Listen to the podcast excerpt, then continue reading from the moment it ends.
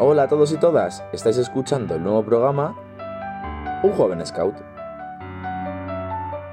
Bueno, lo primero de todo, buenos días, buenas tardes, buenas noches, depende de cuándo estéis escuchando esto y bienvenidos al tercer episodio de Un joven scout.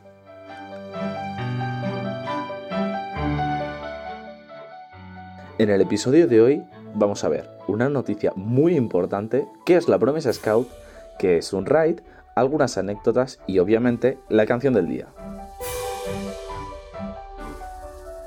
Bien, bueno, comenzamos con la noticia. Y la noticia es que el escultismo y el guidismo han sido nominados al Premio Nobel de la Paz. Os voy a contar un pelín, un cachito de la noticia para que sepáis un poco de qué va. Y dice así. La Organización Mundial del Movimiento Scout, la OMS, y la Asociación Mundial de las Guías Scout, la WAGS, están nominadas al Premio Nobel de la Paz por su contribución a la paz y al diálogo. Esta nominación reconoce las destacadas contribuciones del movimiento scout y del guidismo al empoderamiento de cientos de millones de jóvenes para crear una cultura de paz duradera en sus comunidades desde hace más de un siglo. La diputada noruega del Partido de la Libertad y excomisionada jefa de las guías scout de Noruega, Solveig Stith, no sé muy bien cómo se dice el apellido, eh, perdón, ha presentado la nominación. El movimiento Scout se trata de brindar a la juventud las herramientas que necesitan para resolver los desafíos del futuro mientras se construyen una sociedad civil sólida. Este trabajo es vital para la paz mundial, ha dicho. Ha sido un poco la noticia. Eh, la verdad es que cuando lo leí me quedé muy impactado. Si queréis leerla entera, la podéis leer. Bueno, yo la he leído en scouts.es. Eh, ahí está, es de hace una semana. Pero, pero la verdad es que es una cosa muy heavy, muy, muy, muy, muy heavy. Pero bueno, eh, comentarme si os lo esperabais, si no os lo esperabais. Os recuerdo que podemos interactuar y podéis eh, contarme lo que sea a arroba un joven scout en Instagram. Y continuamos con, con este episodio. Ahora vamos a hablar de qué es la promesa scout y qué es un raid o una ruta. En cuanto a la promesa scout, lo primero de todo os voy a leer la fórmula de la promesa, o sea, con las partes que se pueden cambiar y tal, eh, que ahora os explico un poco, ¿vale? De mi asociación, que es hasta. Yo prometo por mi honor y con la ayuda de creencias, mi conciencia, mi fe, Dios, hacer en cuanto a mí dependa por cumplir mis deberes con mi comunidad y mi fe, mis creencias con los demás, con Dios y mi comunidad, sociedad, país, estado, patria, ayudar al prójimo en toda circunstancia y cumplir fielmente la ley scout. Entonces aquí se puede pueden añadir matices y tal. Las partes que normalmente se cambian y suelen ser estas, eh, las opciones que están dentro son cuando he dicho prometo por mi honor y con la ayuda de, ahí pues eh, cambiar tú mis creencias, mi conciencia, mi fe, Dios. Y luego también cuando digo hacer en cuenta mi dependa para cumplir mis deberes con mi comunidad y ahora viene la parte que se puede cambiar, mi fe, mis creencias con los demás, con Dios y luego y mi comunidad, sociedad, país, estado, patria. Ayudar al prójimo en toda circunstancia y cumplir fielmente la ley Se hace así para que cada persona prometa en base a lo que cree o a lo que cree más conveniente porque no todos pensamos igual. Entonces, esto es la promesa, ¿vale? Eh, y vamos a ir planteando diferentes premisas para ir desarrollando un poco la idea. ¿Cuándo se debe hacer la promesa? ¿Estás obligado a hacerla en algún momento? Vale, la promesa no hay una ciencia cierta, ni estás obligado a hacerla en ningún momento. O sea, es un compromiso que cada uno decide voluntariamente a realizar, porque lleva muchas cosas en consecuencia. ¿Cuándo se debe hacer? Pues cuando tú lo sientas. O sea, puedes estar un año y sentir que lo tienes que hacer, puedes estar 30 y sentir que no estás preparado, ¿vale? Porque lleva ciertos compromisos. Y eso nos lleva a la siguiente premisa, que es ¿qué tiene detrás la promesa? Vale, la promesa lleva detrás eh, una serie de, historias que tenemos los Scout, como pueden ser las leyes Scout, que son 10 artículos que en teoría tenemos que, bueno, en teoría y en la práctica intentamos eh, cumplir los Scout todos los días. Pues mira, os leo alguno para que os hagáis una idea. Por ejemplo, el Scout también protege la naturaleza. El Scout es responsable y no hace nada a medias. El Scout es trabajador, austero y respeta el bien ajeno. Pues son como premisas que simplemente son como para hacerte mejor persona, ¿vale? Entonces, la idea de la promesa es que tú estás prometiendo intentar cumplir todo esto cada día. Entonces, es eh, la... O sea, como es un compromiso que estás tú obligado a mejorarte cada día. ¿Por qué es algo tan importante? Porque hay gente que no está preparado. Porque es para toda la vida. O sea, no es una promesa de aquí a dos años. Venga, durante dos años voy a intentar tal. No, la promesa es una cosa que dura mm, para siempre. O sea, es una cosa vitalicia. Entonces, por eso, por eso eh, a la gente le cuesta tanto. ¿Tengo algún problema si llevo 10 años en los scouts y no la he hecho? No, no. O sea, cada uno lo hace cuando quiere. ¿Es una cosa importante? Sí, yo creo que sí. Eh, porque ahora viene la siguiente pregunta, que, yo creo que, para cerrar un poco este tema está, está muy bien, que es cómo la siento yo, o sea, cómo siento yo la promesa. Sí que es verdad, eh, y un scouter mío me lo dijo, me lo dijo una vez, bueno, para quien no lo sepa, scouter es mm, monitor, me lo dijo alguna vez que el significado de la promesa cambia, cambia según el tiempo. O sea, yo cuando hice la promesa en 2012, obviamente no significaba lo mismo para mí que cuando la renové en 2017. O sea, no significaba lo mismo, porque tú eres una persona que está en constante cambio y para lo que era la promesa en ese niño de 12 años, sí que sigue quedando parte eh, en el yo que soy ahora, pero eh, obviamente va cambiando. Entonces, ¿hay que darle importancia? Sí. ¿Que sientes que estás preparado, pero a lo mejor te falta algo? Pues mira, yo soy partidario de, si tú crees que vas a esforzarte y vas a tener el compromiso y tal, yo soy partidario de que lo intentes, porque al final todos hacemos la promesa con una intención y luego nos damos cuenta de que a lo mejor la intención de la promesa es otra, o sea, la intención que tenía en la cabeza el niño que era yo con 11 eh, años no es la misma que, la que tengo ahora, obviamente. Entonces, eh, yo creo que con esto se queda un poco la idea de, la promesa. Tengo que hacerla ya, lo que tú sientas. ¿Implica muchas cosas? Sí. Bueno, y de hecho vamos a hablar un poco más de, qué es la promesa y todo esto más adelante. Ya lo veréis en otros capítulos, eh, que yo creo que, os va a gustar mucho y os va a llevar mucho la atención. Entonces, para, resumir y para cerrar el tema, ¿tengo que hacer la promesa ya? Si tú te sientes preparado, hazla ya. Eh, ¿Va a cambiar la perspectiva que tenga la promesa de aquí a cinco años? Obviamente. Obviamente. Y seguramente sientas que si lo hubieses hecho más tarde, eh, a lo mejor sería mejor. Yo, eh, como me dijo este scouter, la perspectiva que tienes de la promesa va cambiando con el tiempo y se va moldando. Entonces a mí me parece un camino muy bonito el, vale, hago la promesa ahora que pienso que estoy preparado y luego al cabo de un tiempo te das cuenta que ha cambiado completamente el significado y que es más grande de lo que era antes. Eh, a ver, esto para la gente que es de fuera es muy difícil de entender, pero, pero bueno, intentaremos hacerlos entender en algún otro episodio con algo que no sea tan teórico, tan base, tal. Vamos a, vamos a intentarlo. Entonces, así es como, como, veo yo la promesa, como la siento, que tiene detrás un poco, o sea, tiene mucho más detrás, es mucho más grande, pero me parece un poco coñazo eh, traeros aquí qué es la promesa y explicaros absolutamente todo durante una hora, dos, tres, que son las horas que podíamos estar hablando de esto. Y para ello vamos a intentar hacer en otro episodio algo más ampliado de la promesa que, yo creo que va a ser muy entretenido. Así que yo lo doy por cerrado. Y ahora vamos con el ride o ruta. De verdad que creo que es de lo mejor que hay dentro de este mundo. ¿Vale? ¿Qué es un ride o ruta? Lo primero para situarnos así, ¿vale? Eh, nosotros llamamos ride, ¿vale? Otros grupos lo llaman ruta, pero nosotros lo llamamos ride, a eh, caminar eh, por la montaña, caminar cinco días con nuestra mochila, siendo un poco autónomos. ¿Con esto qué quiero decir? Pues que nosotros en la mochila llevamos desde el saco y la ropa hasta la comida y los perolos para cocinar. Bueno, y la tienda de campaña, si llevamos, claro.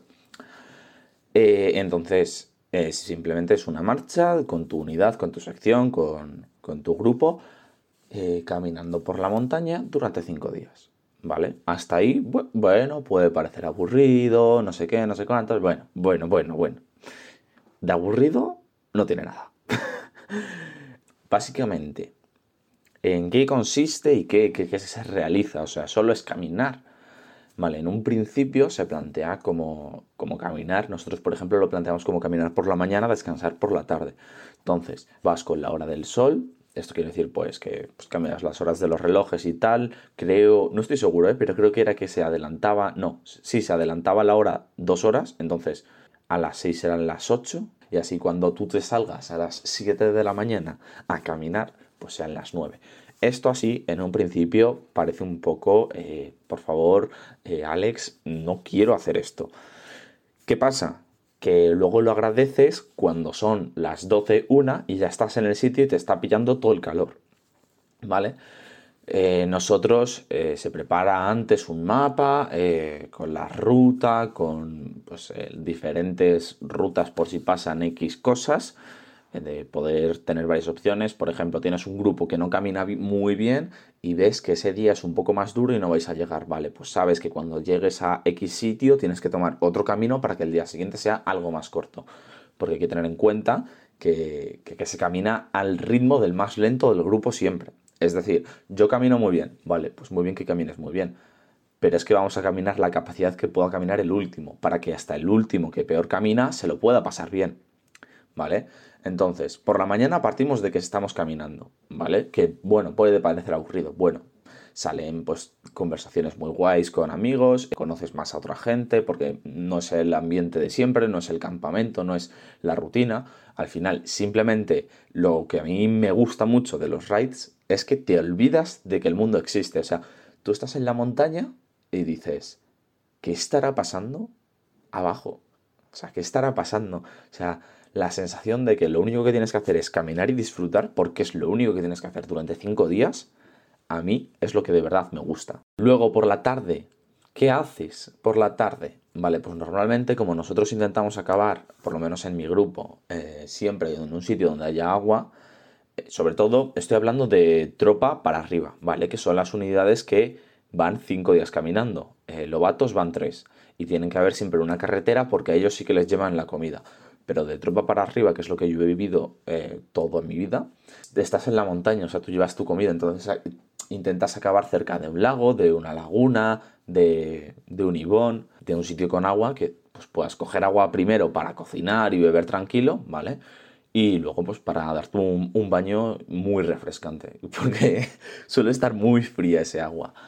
Y entonces, pues por la tarde, pues te bañas, juegas a las cartas, tienes dinámicas preparadas, algún debate, alguna actividad, alguna búsqueda del tesoro, que si un geocache, eh, pues cosas así que ah, la verdad es que a mí me gustan mucho. Entonces, eh, eso es lo que se hacen por la mañana y por la tarde. ¿Cómo cogemos el agua? porque claro, como he dicho que la cogemos de la montaña, dirás, pero eso se puede beber. Sí, se puede beber porque nosotros la potabilizamos, la cloramos. Nosotros en mi grupo eh, sabemos que hay pastillas y tal, pero nosotros lo que usamos es lejía potabilizadora. Entonces llevamos un cuentagotas y no me acuerdo si eran una o dos gotas por cada litro, lo dejas una hora, hora y media, no recuerdo muy bien cuánto era, y tienes agua que se puede beber perfectamente. Bueno, y para cocinar, si va a hervir el agua, pues te da igual, porque al hervir, si no me equivoco, matas a los bichos. Entonces, eso es un raid o ruta. Yo de verdad que creo que es de lo mejor del campamento. De hecho, si buscáis en YouTube Grupo Scout San Agustín Los Negrales. Eh, tenemos un canal, ¿vale? Que hacía yo vídeos, hace mucho que, que no los hago, la verdad, entre cosas y otras. Llevo tres años sin hacer ningún vídeo, bueno, aparte porque no hemos ido de campamento, pero los hacía yo y la verdad es que este precisamente me quedó muy bien, vamos, a mí me gusta mucho, y se llama Raíz Unidad Esculta, Campamento de Verano Guisando 2017, y es en dos minutos un resumen de lo que fue nuestro raid en ese año, ¿vale? Que fue por Gredos. La verdad es que es un sitio precioso al que hemos vuelto este verano porque estamos, o sea, nos gusta tanto que hemos dicho lo hacemos por nuestra cuenta y lo hicimos por primera vez este, este año por nuestra cuenta y la verdad es que lo pasamos muy bien. Ya os contaremos un poco más cómo funciona el raid que hay que preparar, qué se lleva en la mochila, qué no, qué tal, por si tenéis curiosidad. Y, y bueno, intentaré dejarlo enlazado y también, si no está aquí, está en Instagram enlazado. Entonces ahora vamos con la siguiente sección y penúltima, que es anécdotas. Un par de amigos me han enviado algunas anécdotas que han tenido, que os las voy a poner, que la verdad es que a mí la que me gustan mucho. Y, y eso os dejo con ellas y luego os cuento yo una última, ¿vale?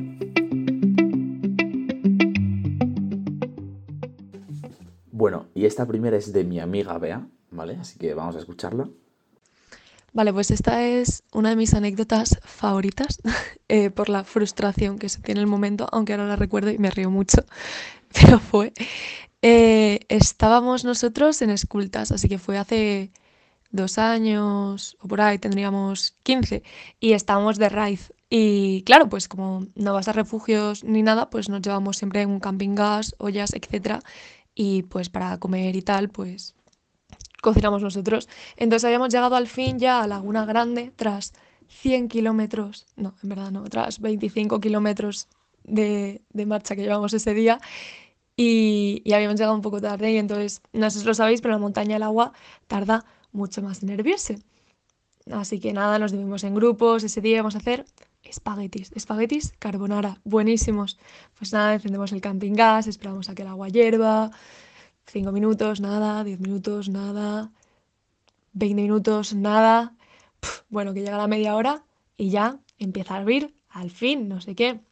Nada, súper felices, echamos los, echamos los espaguetis, somos el último grupo en terminar de cocinar, vamos fatal, estamos todos súper hambrientos y nada, que esperamos otros 10 minutos, hacen nuestros espaguetis al fin y solo nos queda colar el agua.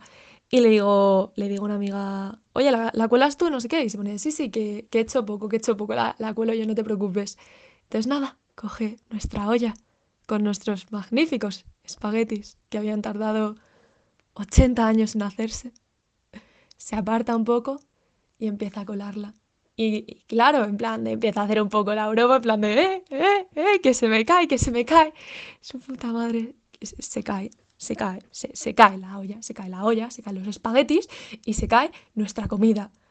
Nuestra comida. Bueno, terrible. Además, no sé si lo sabéis, pero en la Laguna Grande hay caballos. Pues nada, que se acerca un caballo, se empieza a comer nuestra comida.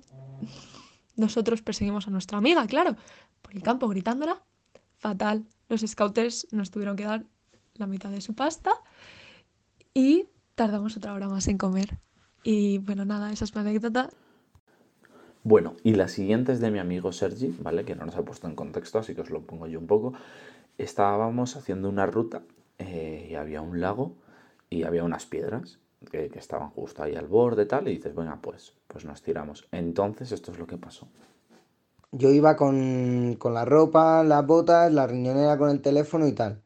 Y me iba a tirar, y entonces cogí la, la riñonera, guardé el teléfono en la riñonera, y pensando que, que la riñonera iba, podía proteger el teléfono, le dije a un colega que estaba abajo, dije, cógela. Y entonces tiré la riñonera y claro, debe ser que no la tiré bien, que empezó a rebotar con las piedras de al lado. Y cuando la cogieron abajo y lo abrieron la riñonera, estaba el teléfono que creo que solo le quedaba el chip al teléfono, de lo roto que estaba. Bueno, y ahora por último, y para, para ir finiquitando, os dejo con mi anécdota.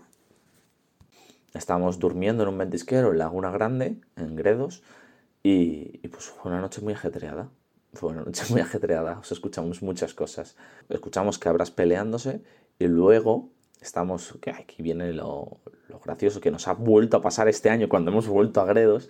Eh, estamos durmiendo tranquilamente y empezamos a escuchar como algo se está comiendo algo.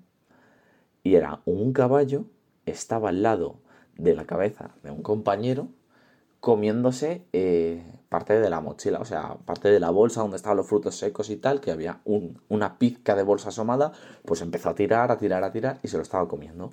Claro, nuestro monitor, eh, eh, nuestro scouter, perdón, estaba intentando espantarle y nosotros nos íbamos despertando según escuchábamos a nuestro monitor espantarle y, a, y al caballo morder. Entonces yo recuerdo que estaba como tumbado como Tutankamón, abrió los ojos y digo, ¿qué pasa? Dice, nada, Alex, nada, estate quieto, estate quieto. Y se van despertando el resto y dicen, ¿qué pasa, qué pasa? Y le digo yo a mi compañero, digo, tío, no te muevas, no te muevas nada, que tienes al caballo en la oreja. Y, bueno, pues al final consiguió solucionarlo, pero se quedó sin frutos secos, si no recuerdo mal, porque le tuvo que tirar la, la bolsa lejos mi scouter para que se fuese. Fue un susto porque, claro, la cabeza de un caballo es muy grande y estaba al lado de la cabeza de, de, mi amigo y fue muy, muy curioso. Tenemos anécdotas más de esas. Bueno, ya os la contaremos, ya os contaremos. Y esa ha sido mi anécdota de hoy. Así que bueno, os dejo con, con la canción del día que me recuerda mucho a este campamento de Navidad. La verdad que yo la conocía de antes y tal, pero al clan de este año le ha gustado mucho, la pusimos un día, nosotros para despertarnos siempre les ponemos música y al clan le gustó mucho, entonces la querían siempre todo el rato y mucho y, y pues os la dejo aquí porque mm, me, me pone de muy buen humor y yo creo que a vosotros a lo mejor también. Así que nos vemos en el próximo episodio, que espero que sea más pronto que tarde. Y nada, un saludo chicos. Eh, hasta la próxima. Hola, yo venía a decirte que bailaras a mi lado, que esta noche estás tan guapa, yo estoy más guapo callado. Lo siento, no sabía que ya había quien se muera por ti. Pero no me compadezcas porque asumo la derrota, y es que tú eres tan perfecta, yo solo...